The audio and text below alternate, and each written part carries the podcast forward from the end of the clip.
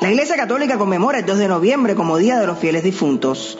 Pero, ¿sabes de dónde procede esta tradición? Esta fiesta es tradición de fe en la iglesia, orar por aquellos fieles que han acabado su vida terrena y que se encuentran aún en estado de purificación en el purgatorio.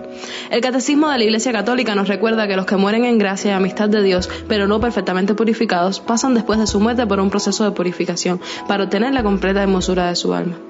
La tradición de rezar por los difuntos se remonta a los primeros tiempos del cristianismo, en donde ya se honraba sus recuerdos y se ofrecían oraciones y sacrificios por ellos. El segundo libro de los Macabeos en el Antiguo Testamento dice, mandó Juan Macabeo ofrecer sacrificios por los muertos, para que quedaran libres de sus pecados. Y siguiendo esta tradición, la Iglesia desde los primeros siglos ha tenido la costumbre de orar por los difuntos. Cuando una persona muere ya no es capaz de hacer nada para ganar el cielo. Sin embargo, los vivos sí podemos ofrecer nuestras obras para que el difunto alcance la salvación. Con las buenas obras y la oración se puede ayudar a los seres queridos a conseguir el perdón y la purificación de sus pecados para poder participar de la gloria de Dios. A estas oraciones se les llama sufragios. El mejor sufragio es ofrecer la Santa Misa por los difuntos. La Iglesia ha querido instituir un día, el 2 de noviembre, que se dedica especialmente a la oración por aquellas almas que han dejado la tierra y aún no llegan al cielo.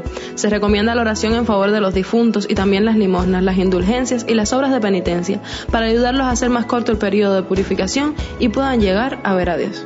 Si te ha gustado, comparte con todos tus amigos y recuerda, no dudes en socorrer a los que han partido y ofrecer tus plegarias por ellos.